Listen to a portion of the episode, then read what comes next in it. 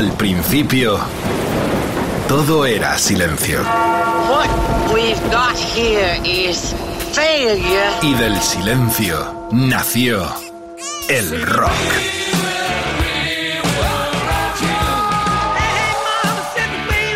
Cimentado sobre diez pilares. sus diez mandamientos, sus leyes de la vida, de la muerte, del bien y del mal. Fundamentales en la historia del rock. El Decálogo. El Mariscal Romero. El decálogo de Mariscal. ¡Oh yeah! Los vampiros del rock and roll, bienvenidos. Esto es Rock FM, aquí vive el rock 24 horas. Y nosotros a esta hora bruja. Una nueva edición del Decálogo con los baterías de protagonistas. Quique Vilaplana, Jorge Vilella, nuestro productor Edu Barbosa y el Mariscal Romero. Margarita, mi amor, que otra noche nos espera. De rock and roll en el Decálogo, que además hoy especialmente tiene un invitado. Pero antes de introducirlo a él y sus canciones y su historia, viene Jesús Antúnez, el que fuera batería de una de las bandas más internacionales de las pocas que hemos tenido en el panorama mundial, los Dover. Pero por lo pronto, su primera ah, trayazo, su primera gran canción es esta con un batería excepcional que él va a destacar ahora. Max Weinberg, estamos hablando de la A Street Band, estamos hablando de Born in the USA, esa caja, esa entrada, madre mía, qué noche nos espera. 84 era el 70, era el séptimo del gran Bruce Springsteen. Ahí está sonando y se viene como invitado en este decálogo, esta cita. Jesús Antúnez, Born in the USA, esa caja, escúchenla.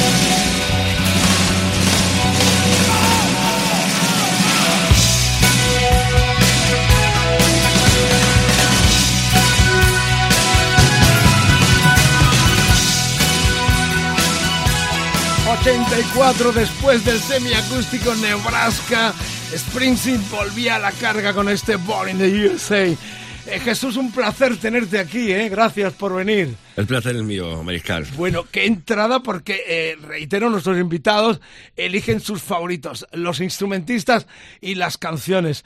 Eh, Weinberg viene eh, de un terreno jazzístico, pero realmente de una técnica. ¿Por qué lo destacas como primera entrega?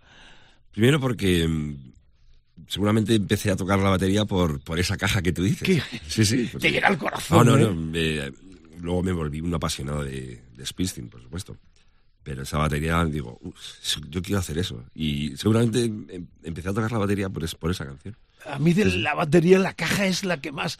eh, bueno, el bombo también, El ¿no? bombo, pero, sí, pero pero- el- en, en Max luego era todo, porque luego me, me compré el, el famoso quin- el quinto disco, el, el disco en directo, que son cinco discos. Es, es un discazo. Y, y me, me hinché a escucharlo en directo y era espectacular como tocaba. Tiene con, su con propia- esa fuerza, además. tiene su propia banda de, de Big Bang, ¿no? de jazz, o sea, de jazz. Su Y lo- música además ha colaborado con mucha gente, ¿no? Le llaman en todas partes. Sí, y hasta- además hasta- luego estuvo muchos años en la televisión, en, los banda, shows. en los shows. Los shows. Estaba siempre en la tele. Ya. Bueno, ya la gente, el personal está ya caliente preguntándome, vamos a hablar de Dover.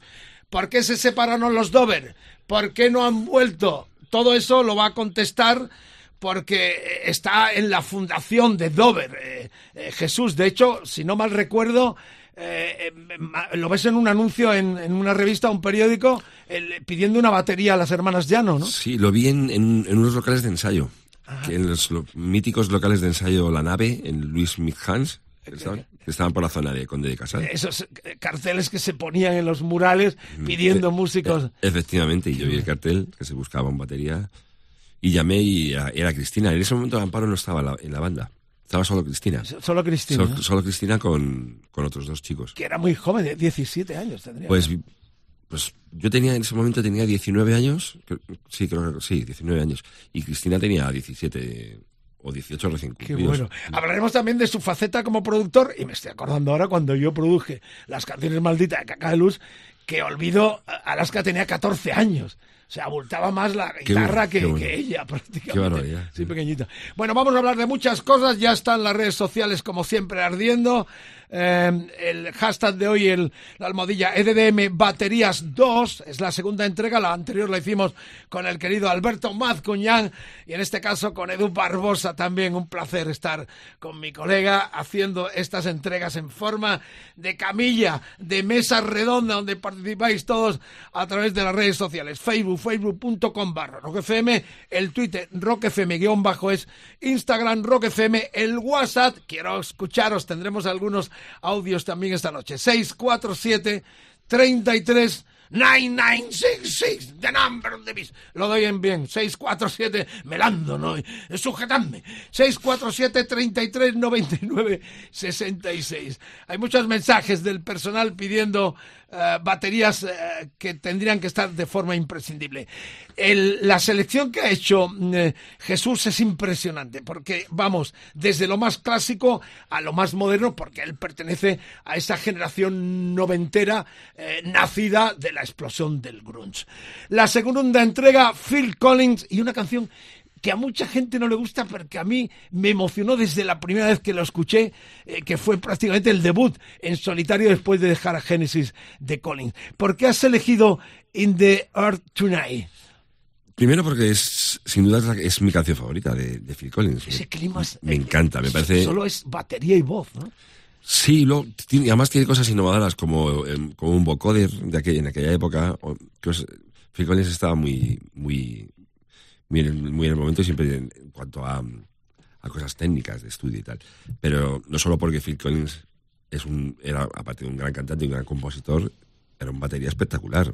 En la época de Genesis y, y luego en, Yo lo vi aquí en el pabellón del Real Madrid Mm. 75, la- cuando, cuando tenía el espectáculo teatral con, con un Gabriel inconmensurable. Qué batería de primera. Sí, sea, sí, no, era espectacular. Además, un zurdo pues, espectacular y, y con una técnica muy, muy, pers- Y no muy olvides personal. además que el tipo eh, cuando empieza a flojearle la, la capacidad de tocar, lleva a Chester Thompson detrás. O sea, que, es. es un batería y un productor también. Es un tipo como tú, un poco. Los músicos que habéis eh, generado un poco también vuestra propia creati- creatividad como productores. ¿no? Sí. Eh, bueno, este, este es un tema de ese clima tan especial. Eh, hay que recordar que, eh, sobre todo, fue clave el que lo metieron en la serie de televisión aquella Miami Beast, que sonaba mucho la canción, que es muy importante. A veces las bandas sonoras también descubren temas tan, tan, tan, tan populares como este, ¿no? Y que, como curiosidad, este fue su primer disco en solitario, Val- Value, del 81, y que en alguna de las canciones eh, estaba Eric Clapton. Y además este es un tema que este tuvo parejas muy tormentosas, ¿no? Sí. Por cierto, me están preguntando si Jesús fue pareja de una de las hermanas Llano, pero eso hablaremos luego. Eh, estamos hablando con un grande, ¿eh? Recorrió toda Europa. ¿En América llegaste a estar o no? Sí, hicimos, hicimos mm, bastantes conciertos en, en América. Y lo hicimos el famoso Warp Tour durante un mes. El, Ah, yo estuve en Miami en uno de ellos. también. Sí, brutal, brutal, muy divertido. Pasa que Bueno. América, pues al final, pues hubo algunas ofertas discográficas, pero las hermanas ya las, Bueno, las nos cuentan los entresijos de, De- desde lo más bajo, con compañías independientes, multinacionales, algún chasco en la carrera, porque, bueno, hablamos de todo, es lo bonito, ¿no? Estáis participando a través de las redes sociales, lo tenéis aquí, es un tipo sano, fantástico, buen rollo, es de los nuestros y es un placer. Empezó con Max Weinberg, el batería de la A Street Band con Springsteen, el segundo favorito es Phil Collins con este clásico de clásicos In the Art Tonight, sonando en Rock FM.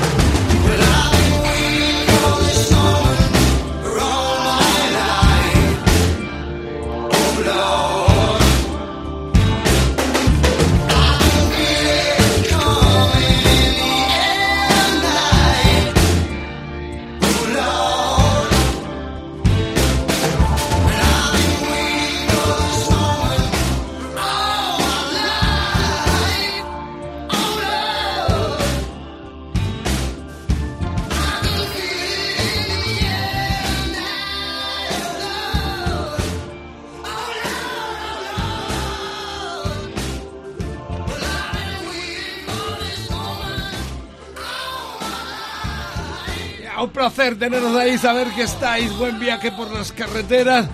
Una satisfacción tener a Jesús Antúnez aquí comentando con nosotros eh, sus baterías favoritos en este eh, hashtag eh, Almodilla hoy EDDM Baterías 2 en Rock FM en el Decálogo. Tertulia sonora, mesa de camilla, ah, tabla redonda donde participáis de forma muy efectiva. De hecho, Iván Nieto pidió eh, este tema de Phil Collins, que es otro de los que incluye en su decálogo eh, Jesús Antúnez.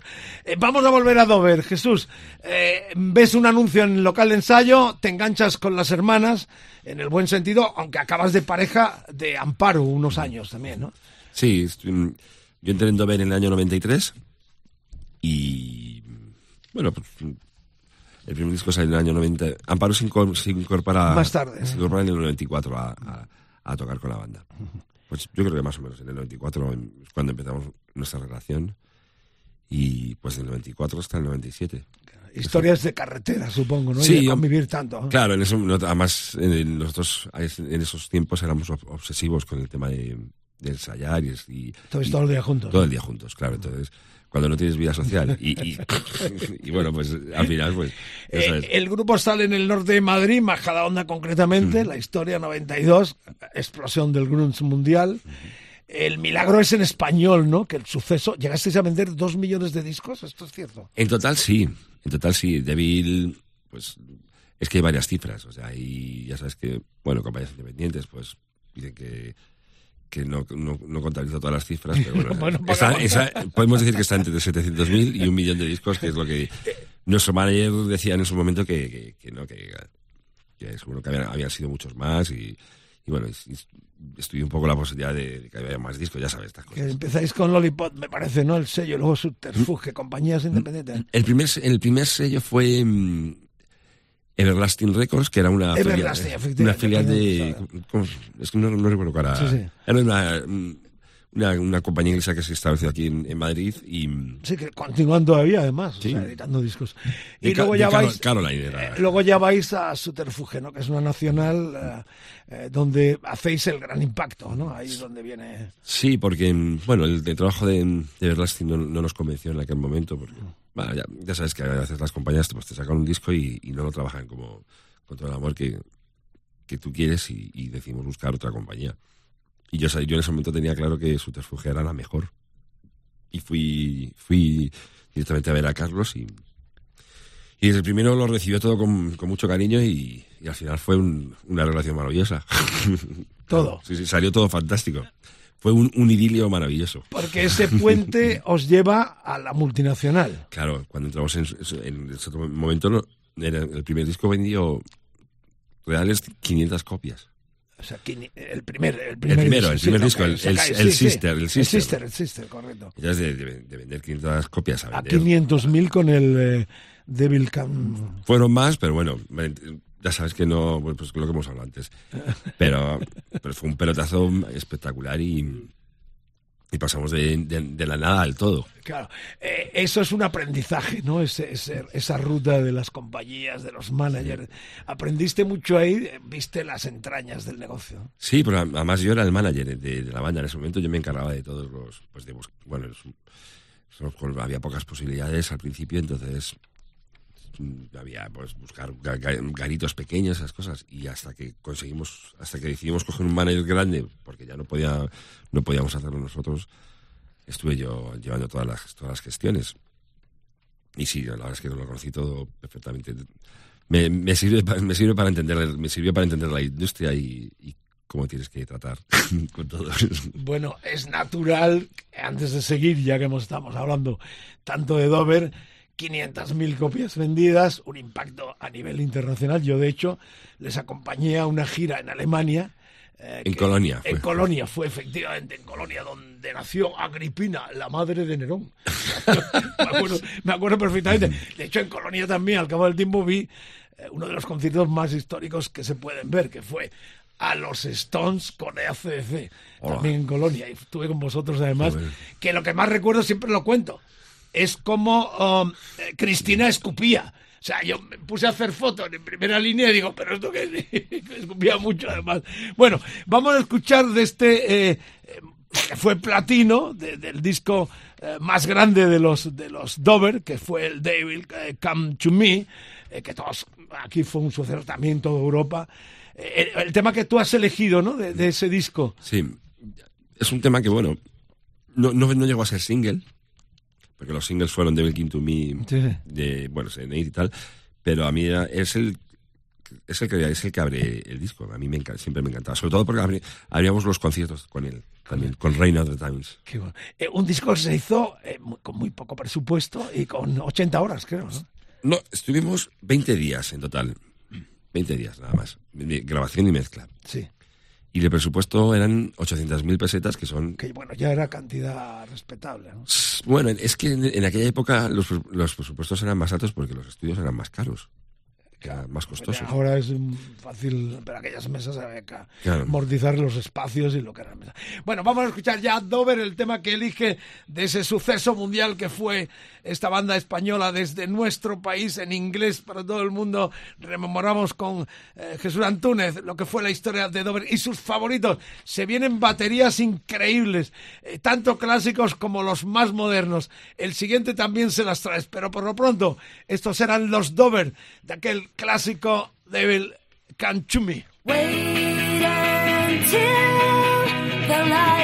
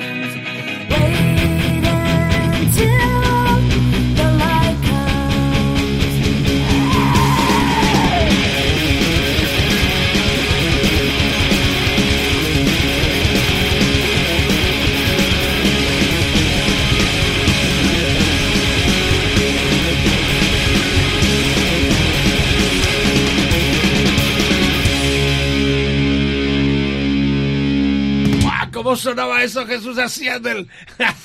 la escena, mucha influencia, ¿no? De toda lo que era la explosión. Absoluta, yo nos influyó además a todos los miembros. Claro, de hecho, había como una mezcla, y lo decíais en las entrevistas, las hermanas sobre todo, ¿no?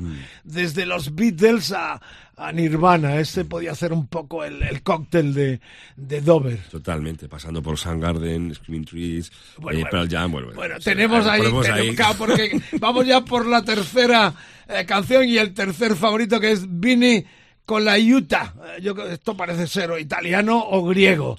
Eh, el batería de Sting, eh, un batería que viene de la escuela de la Berkeley College, o sea, técnico total. ¿Por qué lo eliges como tercero después de Max Weinberger eh, y Phil Collins?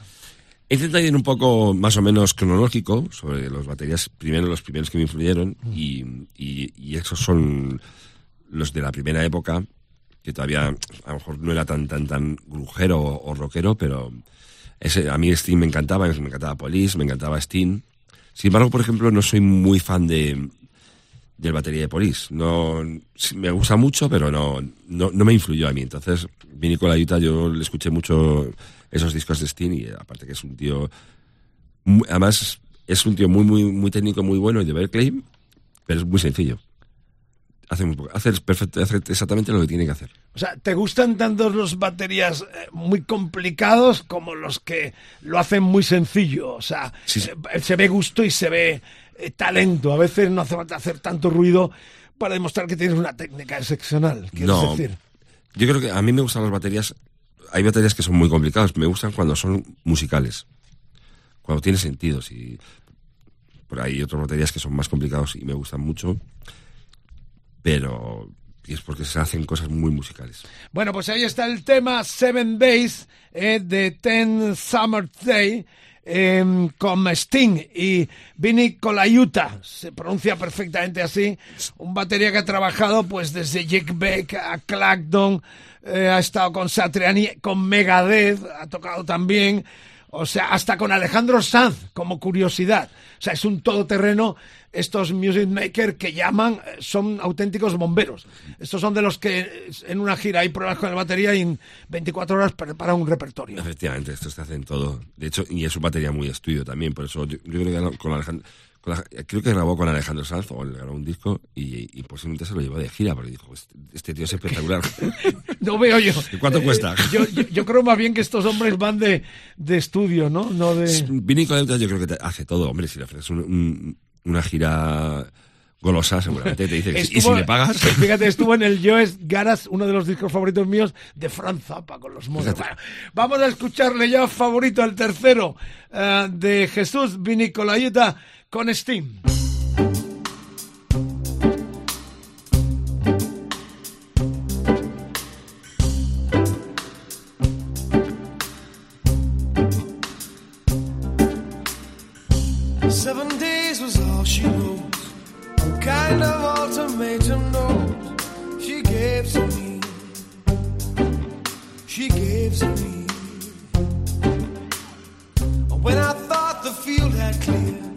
Seems another suit appeared to challenge me. Woe is me. Though I hate to make a choice, my options are decreasing mostly rapidly. Well, we'll see. I don't think she'd bluff this time. I really have to make a mine. It's plain to see. It's him or me.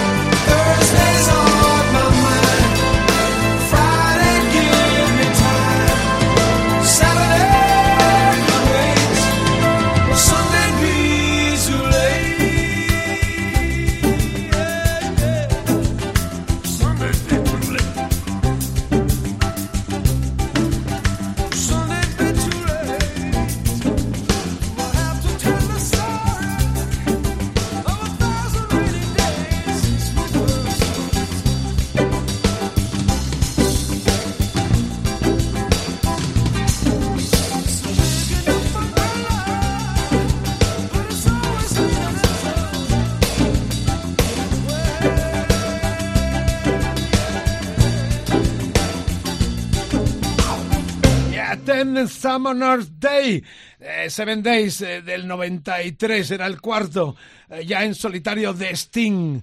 Lo elige Jesús Antúnez, invitado en este decálogo Vinicolayuta. Sting. Bueno, esto está subiendo de nivel de forma excepcional. Muchas preguntas en torno a Dover. ¿Volverán, no volverán? ¿Por qué se separaron? La pregunta, como decía Dylan, está en el eh, aire de momento, porque eh, nos queda mucho programa.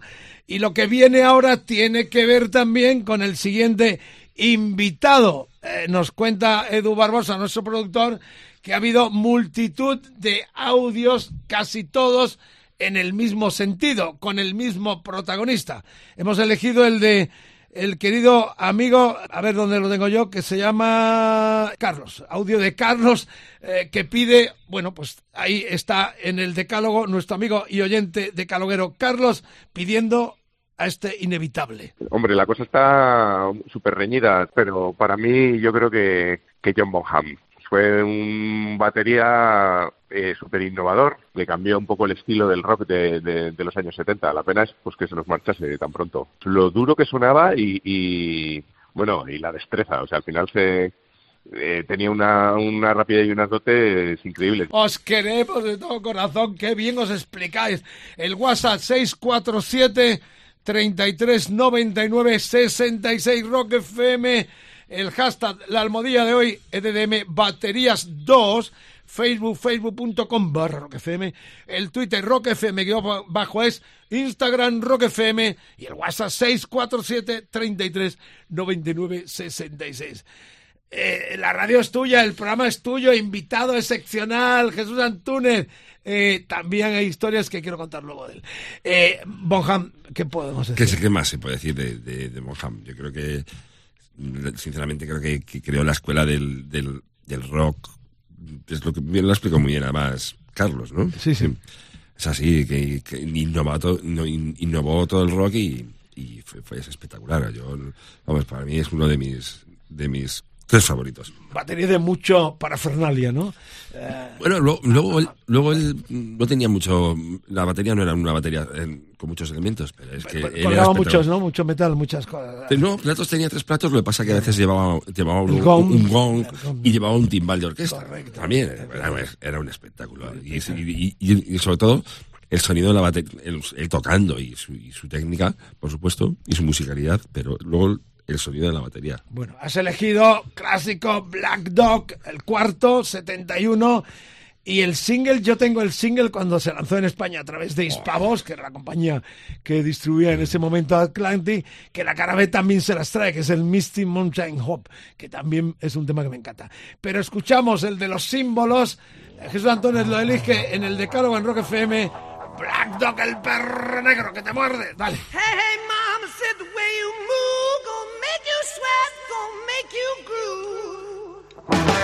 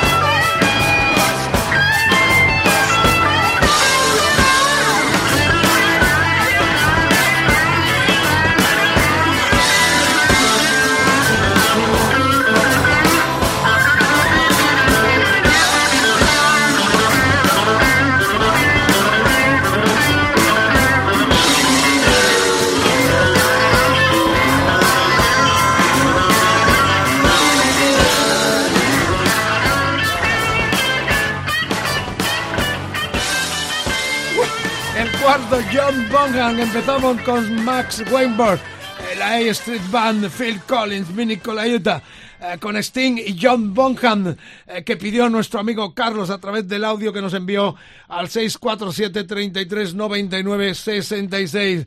Jesús Antúnez aquí. Ha- Haces la portada además del, del COM, ¿no? Eh, porque tu profesión vienes de Badajoz a Madrid con tus papás emigrantes, eh, supongo también, como Sí, pero yo. pequeñito. Yo venía, igual que yo, venía del sur, yo venía de Isla Cristina en Huelva y tú vienes de Badajoz. Eh, eh, y a- es diseñador de profesión, de hecho haces esa portada. Sí, en- yo, vamos, yo siempre se me ha dado bien dibujar esas cosas y, y desde el principio me hice, bueno, me hice, me hice di- diseñador gráfico y era de, era de lo que vivía en ese momento y bueno, al final tuve que dejarlo, obviamente, y me, y me quedé de pleno, de pleno a la música y hasta, hasta el día de hoy todavía me sigo dedicando a la música. ¿Y el veneno de la batería cómo te, te nace? ¿Hay antecedentes en casa de tu No, en mi casa, o en, tú? No. en mi casa no hay músicos, ¿no? Y de hecho, en- ni, mis hijos les interesa la música, ni, ni tengo hermanos, no, no, no, ha interesado en absoluto. Yo siempre, a mí siempre me ha apasionado la música desde, desde muy pequeñito. Pero es, es una, es una curiosidad, porque a mí me picó el veneno, porque yo, yo vivía en, en Moratalaz, barrio, de, barrio de Madrid, barrio de Madrid, y ahí hacían las fiestas, eh, de las típicas. Y, y estaba yo en casa y estaba, estaba haciendo la prueba la década prodigiosa. Que los. Que- Y- Manel Santisteban, un arreglador el que ha hecho las canciones de La Casa de Papel, Claro, genio del jazz, con su hermano Alfonso Santisteban. Sí. Qué curioso es la vida. ¿no? Sí, sí, y ahí es, y, y oí que estaban probando la batería y me bajé y fui a, fui a verlo, me senté y fue como un flechazo. Dije, yo quiero, eh. ¿Qué edad eso es lo que yo quiero. Pues yo no empecé pronto, o sea, pero eso tendría a lo mejor 12 años. bueno. Pero fue lo típico de lo que dije, esto, esto es lo que yo quiero hacer. Y lo que decías al principio, luego escuchaste la caja de Max Weinberg eh, con eh, Springsteen y dijeron, quiero esto más Efectivamente, todavía. yo, cuando, sí, ya, me- ya empecé a escuchar mucha música y ya, cuando- y, pero la- yo tocaba por USA en, en la cama con... Bueno.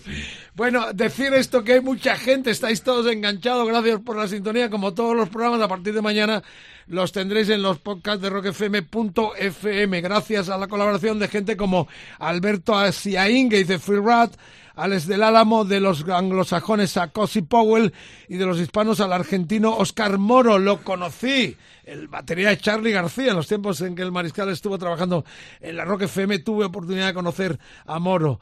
A estos dos los llamaban para todos los grupos, efectivamente. Fernando Palacios, Tommy Lee por su fuerza sobre el escenario, Jaime Mola, uh, Cool de Green Day, eh, Inés Montero, Joy Jordison de Slick, no, madre mía. Eh, eh, y Alfonso, hay más, Alfonso Fernández de Kroll.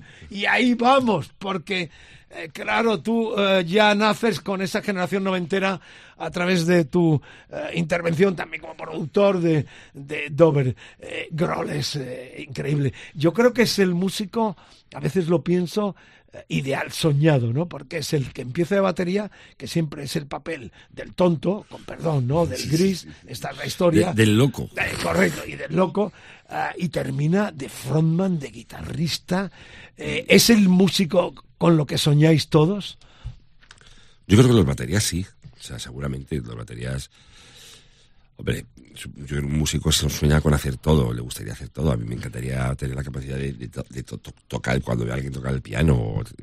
Me, me, me vuelvo loco. Pero eh, Grohl es que es un, es un musicazo en todos los sentidos. Y Guitarra también. guitarra, can- cantante de rock. Y, y luego, yo creo que sobre todo frontman. O sea, cómo lleva los, cómo, cómo lleva los fuetes. No sé qué más.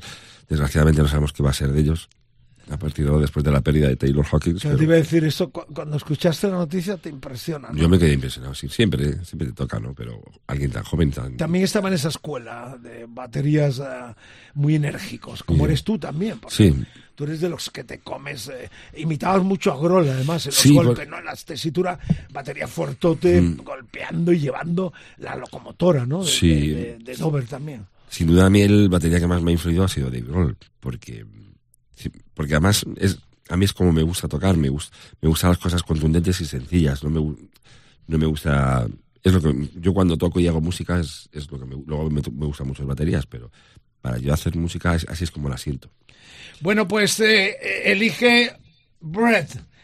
estamos en el, en el Nirvana Nevermind, el suceso, el segundo, y decir que estaba Bats Big a la producción. A la producción.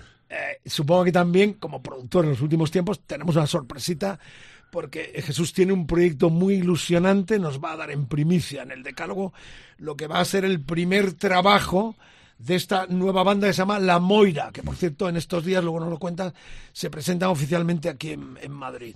Es un proyecto que tiene una historia muy bella también, eh, La Moira, apuntar este nombre. Eh, porque esa- lo cuento un poco en avance. Eh, el grupo va a grabar a su estudio, el, el complejo que él tiene, y le gusta tanto el proyecto de estos tres cantautores que se unen para armar un grupo. Y dice, yo quiero estar aquí. Y te enganchas con la banda, ¿no? Sí, a ver, muchas veces me pasa que, vi- pues bueno, que viene un grupo y, y dice, oye, tú no, te- no, no- no te vendrías a tocar con nosotros. Digo, la verdad es que no tengo, lo siento, porque no tengo tiempo. Y tal. Pero, es- pero Todos te quieren meter. claro. Mm, al- Algunos han- me lo han preguntado todos, ¿no? Pero con estos chicos, con la Moira, la verdad es que hubo mucha conexión Bueno, desde el principio y, y es que ellos tienen unas canciones. Bueno, nos lo cuentas luego porque vamos a estrenar un, un avanzo en primicia mundial en Rock FM con este adelanto de la Moira. Pero por lo pronto, ¿qué papel, Basby, que estamos hablando eh, de- del tipo eh, que es el batería de Garbage, un poco eh, eh, tiene tu similitud, pero ha producido desde Green Day, Fi- bueno, un grande. Eh, ¿Qué papel tiene el productor después de haber sido músico? Productor, manager, haber estado en toda la pomada del negocio del rock and roll, el productor desde George Martin con los Beatles es la magia, es lo que está detrás, pero muchas veces es muy primordial. ¿Cuál es el papel exacto del productor? Yo creo que hay, grupos que a lo mejor no, no- necesitan tanto una producción musical porque tienen las cosas muy claras o tal. Pero bueno, cuando son grupos más jóvenes, el productor lo que, lo que hace es darle, los buenos productores, es sacar el mejor partido a, a todo lo que se encuentra. En todos los sentidos, musical, en todos los sentidos. Y hacer. Pues Josh, Josh Martin, por ejemplo, aparte de producir, también les hacía los arreglos. Porque Josh Martin era, era músico clásico. músico clásico. Sí, pues, pues, pues, pues desde hacer los arreglos o a, o, a, o a encontrar el sonido que necesita esa banda que, que a lo mejor.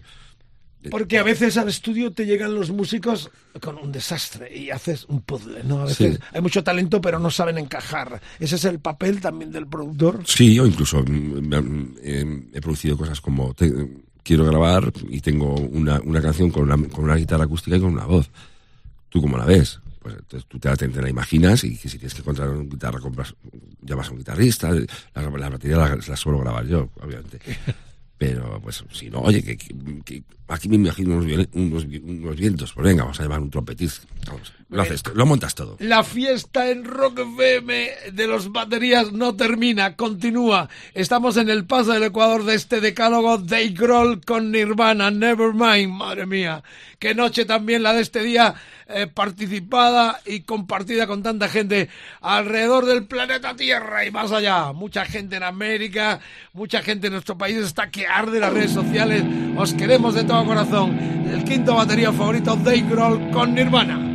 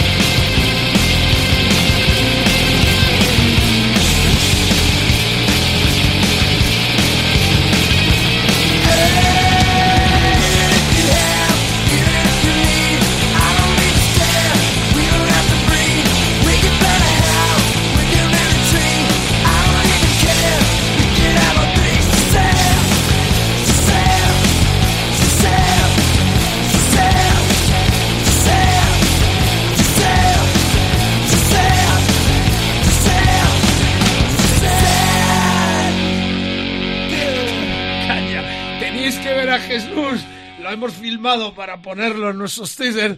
eh, cómo vive la batería. Cada tema, cada uno de sus favoritos lo imita, toca con los cascos puestos y nos tiene eh, aquí alucinados tanto al productor, a, a nuestro querido Edu Barbosa, como al mariscal. Es un placer tenerte, cómo lo vives, eh, cómo um, claro, te expresas eh, colaborando con todo el mundo a nivel del estudio donde haces producciones y se te nota que tienes en las venas el, la batería. Yo creo los baterías somos como, como niños gamberros sie- siempre.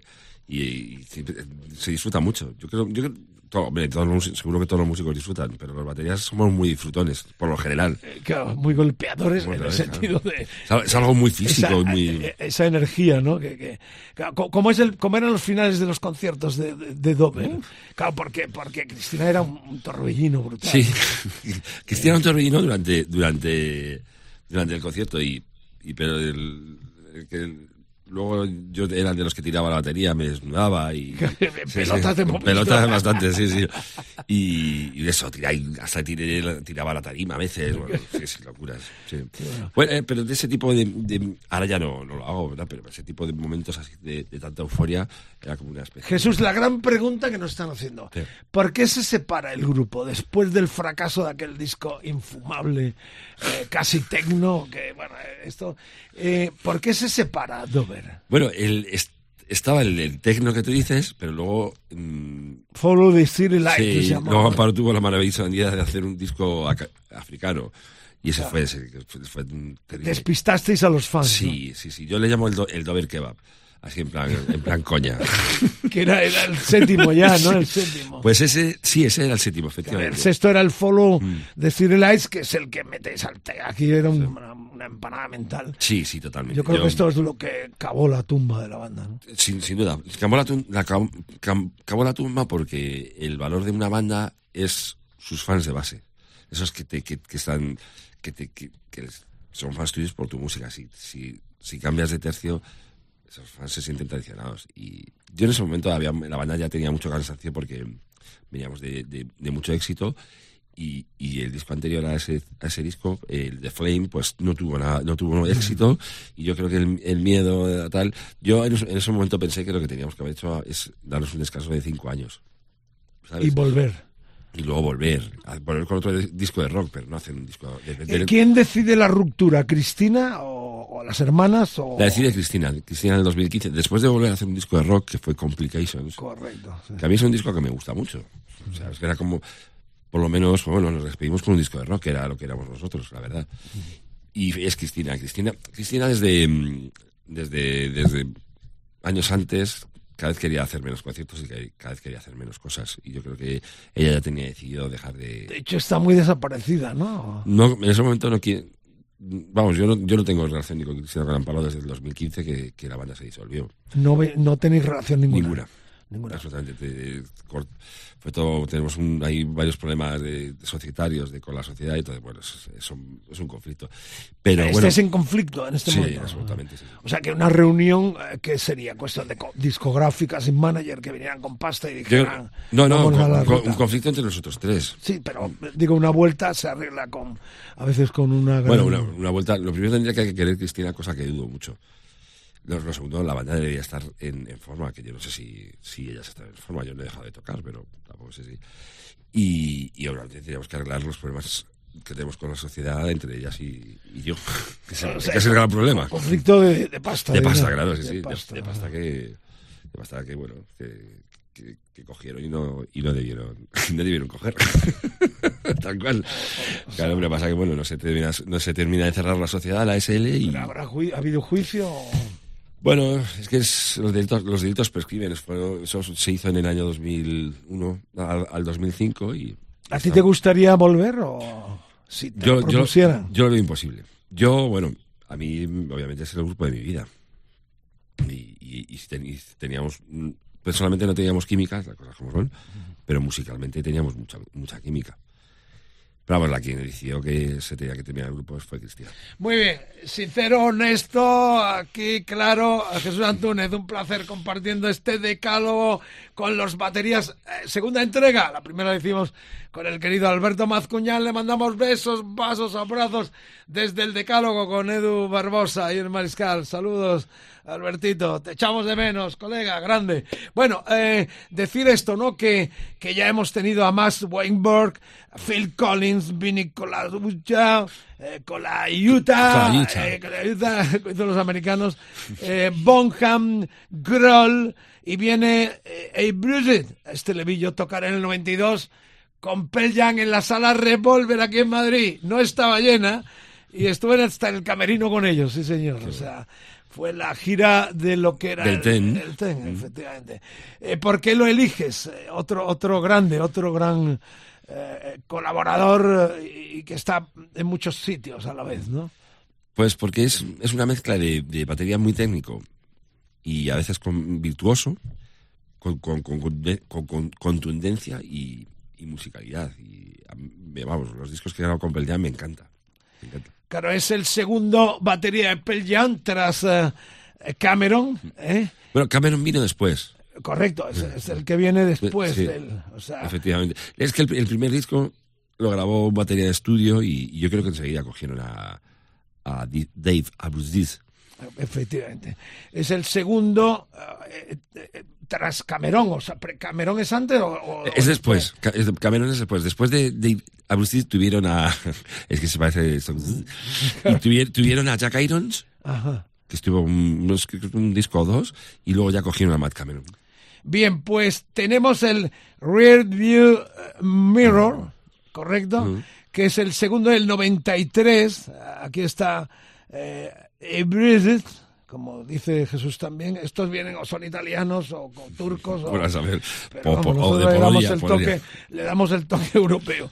Eh, en este disco de Pearl Jam, eh, que es el segundo del 93, eh, eh, está Brenda O'Brien, otro productor que te las traes, ¿no?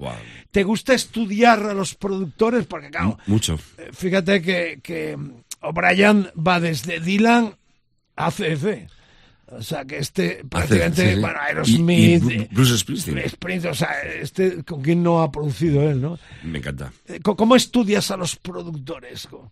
Bueno, a veces busco, busco entrevistas para, para... Porque es esto de cada productor tiene su sonido. O sea, Brendan O'Brien suena a Bren- Brendan O'Brien, Butch Vig suena a Butch Vig, mm, todo así, o sea...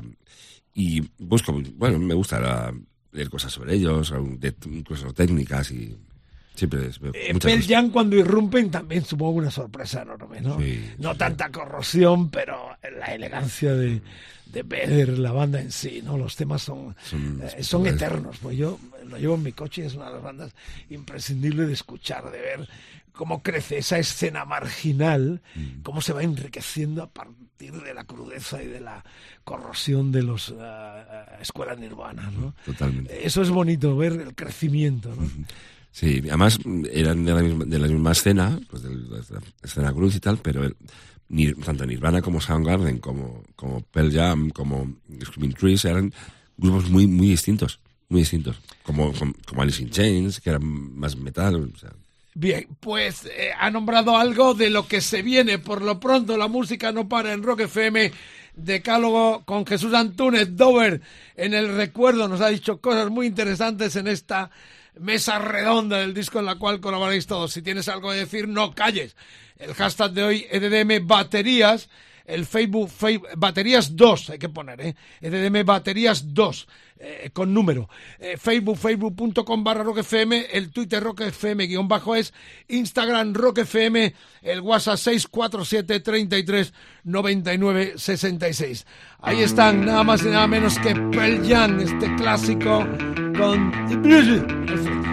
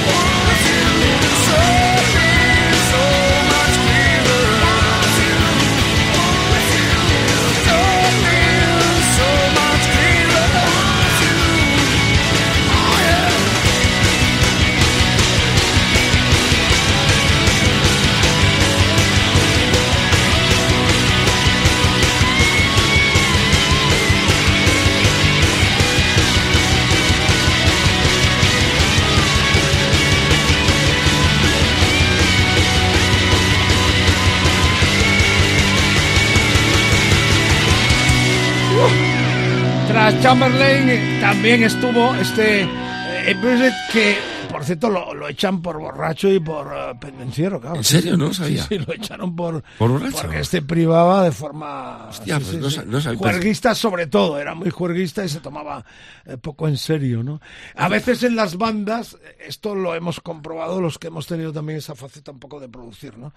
Hay gente que va a los estudios y a los locales de ensayo a ponerse hasta arriba de birra y, y luego se quejan, ¿no? De que no hay bolos, de que no hay fichajes de compañía. Eso lo ves también actualmente. eh, Sí, eh, hombre. ¿Cuál es, ¿Cuál es el camino para subir a la cresta de todo lo que has visto? Y has estado en la cresta Pues con Dover. Por supuesto, el, el trabajo es, es fundamental y, y, hombre, no, se, se puede ir de juerga, quiero decir, pues después de un concierto te puedes... Va puedes- con el rock Claro, va con el rock pero tiene que ser un equilibrio que, que no te afecte nunca, ni a tu vida personal ni, ni a tu trabajo. Que es, en el fondo, pues, si tienes, si tienes un concierto, tienes que ser responsable con las personas, las personas que va a verte. Que la gente se cree que todo es juerga, que no. todo es eh, sexo, drogas y rock and roll y hay, un, hay que trabajar. O sea, Hay que trabajar además mucho. Que, que si te gusta la música es, un, es una bendición trabajar en ella. Yo trabajo muchas horas en el estudio. Qué bonito, una y es una bendición. Y, y a, veces, a veces estoy cansado, a veces, a veces me duelen los ojos de trabajar y, y los oídos. Pero me gusta tanto.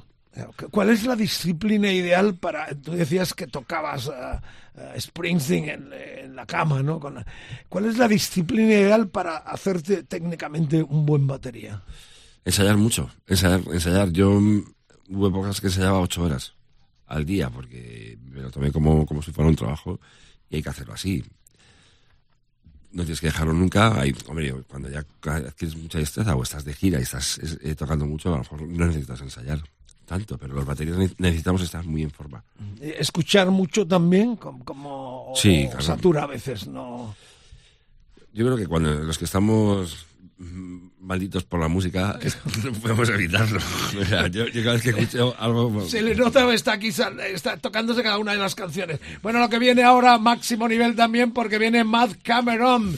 Eh, y voy a leer más cosas que Edu Barbosa recopila a través de las redes sociales, de nuestras eh, plataformas y también a través del WhatsApp, donde dejáis vuestros mensajes de audio 647 33 99 66. La noche es nuestra, a partir de mañana, como todos los decálogos, en rockfm.fm. Jesús Antúnez aquí, acompañándonos a Edu Barbosa y al Mariscal en esta entrega de otro decálogo. Viene Cameron, pero antes voy a leer eh, mensajes que han dado Alejandro Alonso, Charlie Woss, madre mía, Juan Ángel Nicolás, Mickey D, porque ha estado y está en las dos mejores bandas de rock de la historia, Ramones y ahora con los, eh, con los Scorpions naturalmente.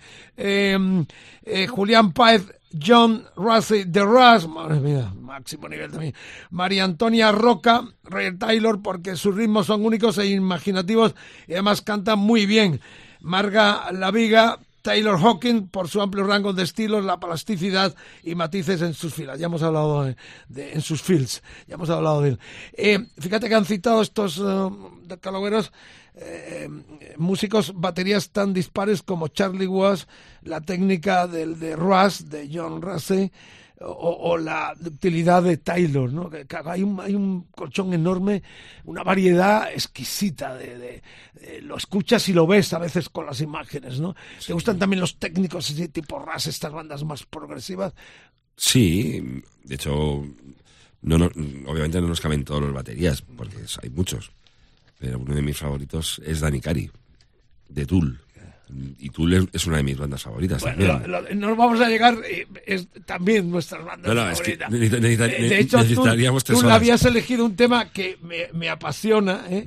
que es el, el tema eh, De de, Grudge. de eh, que dura 8 minutos 50 segundos, Sí. pero eh, está a punto de poner porque ya se nos alarga mucho entre la charla no, y todo pero- esto, pero queda pendiente este para una tercera entrega de baterías, porque eh, este tema de 8 minutos de los Tool eh, realmente es una cosa alucinante, muy alucinante. Claro, yo, yo también he buscado baterías que me hayan influido. No, aparte que... Eh, Cameron, el que viene ahora, estamos ya en la séptima entrega, es otro grande, ¿no? Es otro grande, ¿Cómo lo un- descubres? Pues con Soundgarden, con, con el maravilloso Bad Motorfinger de, de Soundgarden.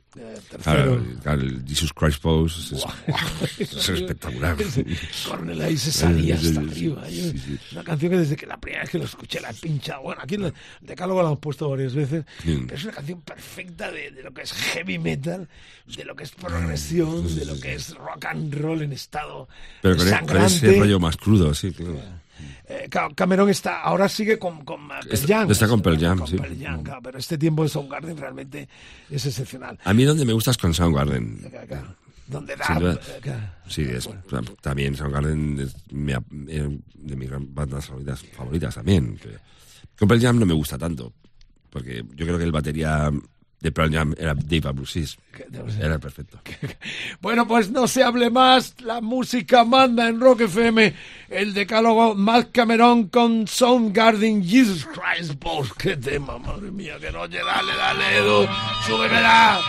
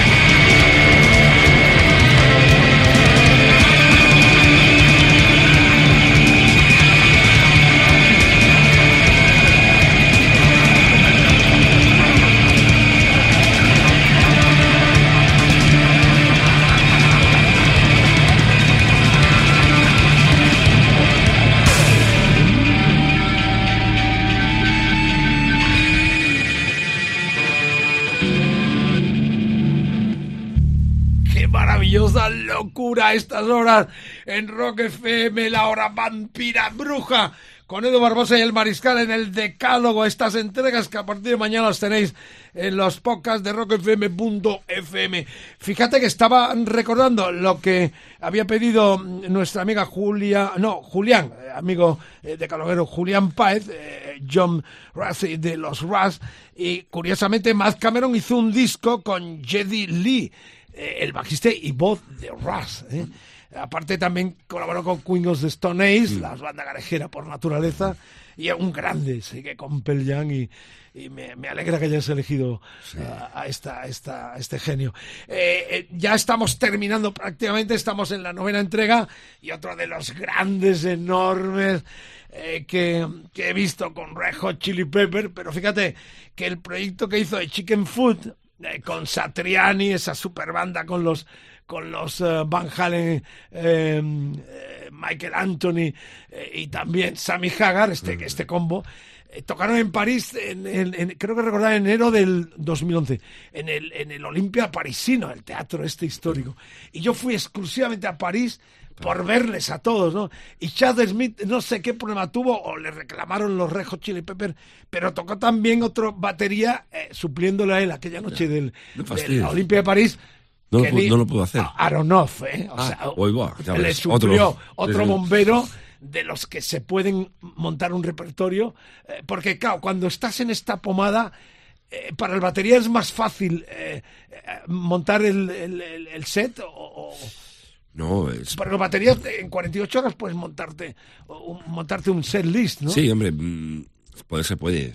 Mm, También te lo puedes llevar escrito o, no sé, te lo, te lo puedes aprender, pero yo creo que las, este tipo de bandas que nos gustan a nosotros necesitan en- ensayo y, y una conexión especial, pero claro que sí, sí hay un problema, es que estos, estos tíos te lo hacen. Sí, sí, claro. ¿Tú estás listo para esto? Porque sigues, eh, aparte de la labor como productor en tu estudio, eh, te pueden llamar, eh, imagínate que Cristina Llano te llama mañana y te dice, Jesús, eh, pelillos al aire y volvemos a la ruta. Bueno, tendríamos que hacer, las- tendríamos que hacer las cuentas primero. Me parece lo mío. Quiero, claro, eh, o sea, ve- veo complicado, ¿no? Que vuelvan a ver al menos. Sí, pero yo, yo, estoy, yo, estoy- yo sigo tocando. ¿El nombre de quién es? ¿De las hermanas? El nombre eh, era de una de, de la tienda de ropa, de una marca de ropa. sí. ¿Pero quién lo registró? El nombre está a nombre de los tres. Así que, La marca, la marca doble está a nombre de los tres. o sea, que tú en algún momento podrías también poner en marcha el proyecto. Mm, tendremos, tenemos que ser los tres. No sé, claro, no podemos. que fue- muy bien. Tenemos que ser los tres a la vez. o permiso de los, Veo, resto. veo complicado, lo veo complicado. Chad Smith, estamos hablando, el, el, el noveno. Vamos a terminar con. Ot- otra, con- entra- bueno, ot- otra entrada de, de- de- de- claro, de- de espectáculo. Enorme, enorme. Sí, sí, sí. Verle con la pulga y con el bajo. Esos son los que se montan los dos. Bueno, eh, decir que es el noveno, pero un momento que no se mueva nadie porque tenemos la primicia que nos da. Eh, Antúnez eh, con su proyecto muy ilusionante de La Moira. Nos va a contar la historia. Pero por lo pronto, ¿qué destacas de Smith? Eh, give it away, give it away, give it away. Lo primero, el, el sonidazo de, de ese disco que es la batería, ese- esos bombos y plásticos que te, que te- que te atraviesan y, y las, y las cajas con esas brutales. Yo cuando lo escuché dije, joder, ¿qué cojones es eso? O sea, ese sonidazo. Y luego que él es un, es un bestia como batería. Mides dos metros y pico, pues imagínate como la porreas. Estaba a su lado. Estaba a su lado, además, en el concierto del regreso del Ex Zeppelin en el O2 de Londres. Eh, lo tenía al lado, a Grohl y a él, además. Sí, qué bueno. Eh, Cada tema que sonaba nos abrazábamos sin conocernos de nada. Qué bueno. Pero estábamos en un sitio invitados. Qué brutal. Y fue brutal, fue brutal. Smith estaba junto a Dave Grohl, habían ido directamente de Estados Unidos para ver el regreso único de ese concierto. ¿Y quién sustituyó a, a, a, a- 2007. a Bonham ahí en ese momento? Eh, Claro, Eh, eh, tocó su hijo. Su hijo, Jason claro. Bourne, claro, claro, ese Jason. concierto de regreso en el, en el O2 don- londinense, ¿no? Qué bárbaro. El 7. Bueno, eh, vamos, a, vamos a terminar con Chad Smith. Y fíjate que este disco, el, el- este de, de Red Hot Chili Pepper, en el que está el Away, eh, lo produce Steve Albini, que produjo el inútero de... Steve Al- de- no, eh, ¿sí? ¿Seguro? Yo, yo creo recordar. Yo creo que, es, creo que es Rick Rubin. el, El, fa- el mítico Rick Rubin que, que desde entonces ha producido todos los discos de los Red Hot. Eh, sí, está- estoy yo en la- un poco en la, en la duda. Steve Eh, Albini produjo... eh, El de Jesus Le- y- Le- Lizard, ¿no? el de Jesus Lizard Correcto, el de- y, el, y, el inú- correcto. y el, inútero de Nirvana. Correcto. Es. Y el inútero, efectivamente, Albini, que hizo un disco para Richard Rath. ¿Ah, sí? Los españoles No también jodas, produjo hostia. Richard Rath en una eh, aventura internacional que se hizo. Qué bueno. Eh, Chad Smith ha trabajado con, con Glenn Hughes. Le gusta mucho también mirar a la gente de los 70. Es un músico Sí. Mm. que colabora mucho con nuestras leyendas. Y ha hecho el último disco de, de, de Eddie Vedder, de- el cantante de Correcto. Eh, ¿y ¿Qué te iba a decir? El sonido de eh, Chili Pepper, yo tuve un enfrentamiento, ya lo he contado varias veces con la banda, eh, en Bilbao vinieron a tocar a un concierto de los 40 principales, eh, a la sombra del Guggenheim, y le pregunté simplemente que, que, que si van a seguir robándole la música a los negros, haciendo ese funky, el, el flea por poco me quiere matar, ¿En me salta a mi cuello. Eh, claro, no le pega nada. Pero fíjate, no, no, es agresivo, pero vamos, ¿Ah, sí? tipo, el, el Flea, si está en tesitura, vamos, al menos la experiencia que yo tuve con él, me, me ponía la mano así como diciendo, te voy a cortar el cuello por Ya. preguntarnos esto. No, pero en plan divertido, o sea, también Ah, distendido, ¿no? Eh, hay música, eh, claro, Red Hot Chili Peppers eh, roban en todo, de todo. Sí. O sea, Es que yo creo que tú- tú- es la que- funky music, Pero fíjate, creo que, creo que esa pregunta es un piropo. Sí, sí, claro, claro, él no lo tomó así, ¿no? en aquella rueda de prensa en el hotel pegado al to- Guggenheim todos tenemos influencias y todos robamos de todos. De hecho, el cantante lo dijo, me miró y dijo, todos robamos a todos. Efectivamente. Esto es una realidad. No es una realidad. No, no lo veo ofensivo para nada. Pero como esta gente bebe en las raíces de lo más funky, ¿no? Pues, Una banda de esa modernidad, cómo se sí, a, ese concepto donde no hay negros además, o sea, donde negros son todos guapos blancos ejecutando esa música eh, con esos bajos, con Sí, sí, esa, sí. esa trampera increíble. Totalmente. Bueno, pues este es prácticamente el, el- el penúltimo con este clásico de los Red Hot Chili Peppers favorito, Chat Smith de Jesús Antonio.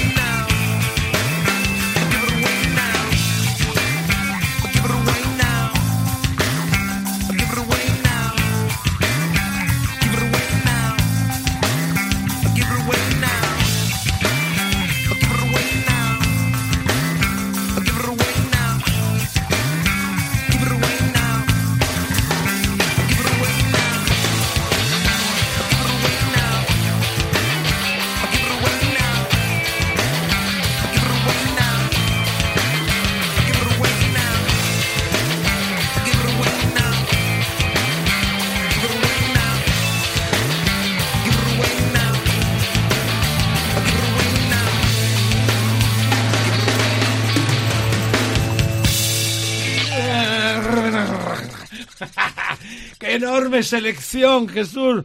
Un placer, vuelve cuando quieras. Empezamos con Max Weinberg, eh, la I Street Band de Sprinting, Phil Collins, Vinny Colaiuta, The John Bonham, Dave Grohl, eh, Bruce, eh, está Matt Cameron, eh, Chad Smith, y lo último, eh, los Dover, naturalmente, que han sonado también en este decálogo, y termina el decálogo, la décima entrega, con el nuevo proyecto de Jesús. Se quedan sin complacer Javier Eusebio Kidman, Eva Montoro, Mike Pornoy, palabras mayores también, además de ser el mejor batería, era el gran líder de Dream Theater y muy carismático. Lo entrevistamos alguna vez, un tipo fantástico. Carlos Vecino, Ginger Baker, el mejor. Y después de él, los demás. Lo trajimos a tocar a comienzo de los 80 aquí en Madrid, en un sitio que se llamaba el, eh, estaba en Tirso de Molina, en el centro, era como un sitio de pelota. Hicimos un concierto con él, aparte de verle también. Un frontón. eh, en, la- en el regreso del 2005 en el Royal Albert Hall. Buah, madre mía, Baker. ¿Te gusta Baker esos clasicazos? Sí, eh? sí, me- Los es, que, Scream, es ¿no? que el- mi lista podría ser de 100, de, Claro, 100 de 100 baterías. Bueno, queda para una tercera entrega. Claro. Eh, lo mismo te llamamos. Y Alberto Martínez, Tico Torres, Bon Jovi. También. Buen colega, Sí, sí, también claro, muy. sí. No demasiado técnico, pero No, pero cumplidor. muy, muy, muy, muy rockero y muy, muy contundente. Y Claro. Cristina Solares, Nico McBride. Hay una avalancha de verdad enorme, os queremos. Gracias por correr la voz. Muchos eh, amigos de calogueros de todas partes del mundo que se enganchan tanto a los directos que hacemos a estas horas de la madrugada como a los, um, a los eh, entrando a la web en los podcasts de rockfm.fm.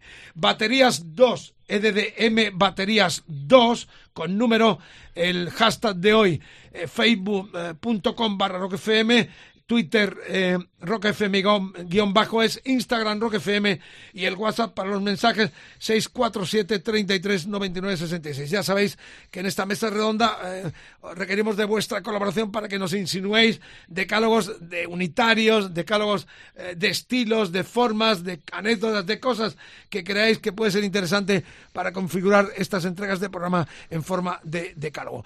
Terminamos la décima entrega con una novedad y primicia mundial que es el proyecto de Jesús con la Moira. Eh, es una palabra griega, ¿no? Sí, Algo así las, como- las moiras. eh, me, me lo expli- me lo explicó Chucky, que es como el, Como el alma mater. el versado. Y eh, yo no, no lo sé muy bien. una la verdad. palabra griega. Sí, son, son, creo que son la- las brujas que hacían algo en, en la mitología griega. O, o- exactamente no. Bueno, no esta historia la contabas al comienzo un poquito así de retazo. Eh, es un grupo que va a grabar tu estudio donde tú produces y vives, es tu, Sí. tu, tu modo de vida mi en los mi- últimos tiempos. sí, sí. Eh, te gustan tanto que dices, quiero tocar con vosotros. Bueno, em, hubo mucha química y además las canciones me, encan- me encantaron, me encantaban. Y, y, bueno, pues la cosa salió y yo, yo dije, pues la verdad es que a veces me, me lo han preguntado varios grupos, pero yo no me suelo involucrar. Pero con estos vi, noté algo de una conexión y magia y dije, pues Es sí. curioso porque eran tres cantautores que se unen para dar la plasta, ca- cantoplastas. Sí. Y, y- y van a tu estudio a grabar y tú les transformas o simplemente eh, les, les das el camino para el talento que tienen, innatamente el trío. Bueno, eh, eh, yo creo que ellos tenían la idea ya de, de dejar de, dar la plaza, como tú dices, y, y hacer algo mm, con banda y- Eléctrico. Y, y- y eléctrico. Y es, es lo que estamos trabajando ahora, darle, darle, bueno, ya te- tenemos el primer single y darle eso, es- es- ese rollo banda y, y- porque entras tú también con, con, con, eh, Fernando Girón. Con Fernando Girón, sí, sí. muy de, de de hecho, es- ¿no? es Fernando Girón quien se pone en contacto conmigo porque tengo est- estos chicos y, y se vienen al estudio y, y, empezamos- y trabajamos con ellos. Nuestra distinguida clientela nos dice que eh, la moira en griego es destino. Destino, es, ah, es destino. El destino de algo así. Bueno, sí, es que. me- pues perdón por la, por la confusión. Bueno, y además no solo produces, transformas, eh, le das la vitalidad, buscas el, Eh, busco el sonido, camino, el claro. sonido, sino que te incorporas al grupo y tenéis presentación de lo que es el primer disco. Sí, yo me incorporo. De la Moira. Yo ya estoy en, la- en las filas de la Moira y so- somos. Soy parte de la, de la historia porque además me encantan y me, y- y me emocionan. Y vamos a hacer la presentación de la banda, ¿no? Es la presentación de la banda y del primer single. Ah. y hacemos el 12 de, no- el 12 de noviembre, en, sábado, sábado 12 de noviembre en la Moby Dick. sala Uno Moby de los templos de... de- rock. templos que además fue de los de los de, de los inicios de Dover, de los sitios sitio que donde ibais sí. de forma... Claro, Qué bonito volver como al comienzo, ¿no? maravilloso. Me encanta esa sala además. Es una, Bueno, pues esta es la noticia, este es el tema, Do Not Disturb, que es los carteles no molesten, Sí. pero estos cantan, Cantan- desde que yo los conozco, que Sí. los eh, conocí hace mucho tiempo, cuando empezaba con Chucky al frente, eh, cantan en español, de hecho es Cantan un en español, mensaje tal como lo decía yo, mucho de marea, mucho de ese estilo Sí. urbano, que no sé, con tu batería y con la guitarra de Girón, estoy lleno de curiosidad por escucharlo y por verlos en directo también. Sí, sí, Porque es una curiosidad enorme, es una banda que yo conozco de ese rock eh, urbano estatal a, a- a- a las pinceladas que puedes dar tú y Girón a la guitarra. Pues le hemos dado un, un giro pues, más, más de, de- todas, todas las canciones no serán así, pero sí dar un rollo de banda. Muy bien, pues este no molesten, el título en inglés, pero cantado en nuestro idioma, eh, pone punto final con primicia mundial, gracias Antúnez, en este decálogo en Rock FM. Amigo, un placer enorme, un gustazo, que sigas con tan buen el ánimo. Placer, el placer es mío. Y, tan y- buen rollo. y la música de, de este país te debe todo. bueno. Gran- gran mariscal, que eres No, un grande. no, no, tú que te eres- queremos, te queremos y- te amamos todos. Seguimos trabajando, que es lo importante, y defendiendo proyectos tan bonitos y Claro. tan ilusionantes como esto de la Moira. Hasta siempre, Jesús, Hasta- un placer. Adiós, amigo mío. Es un placer.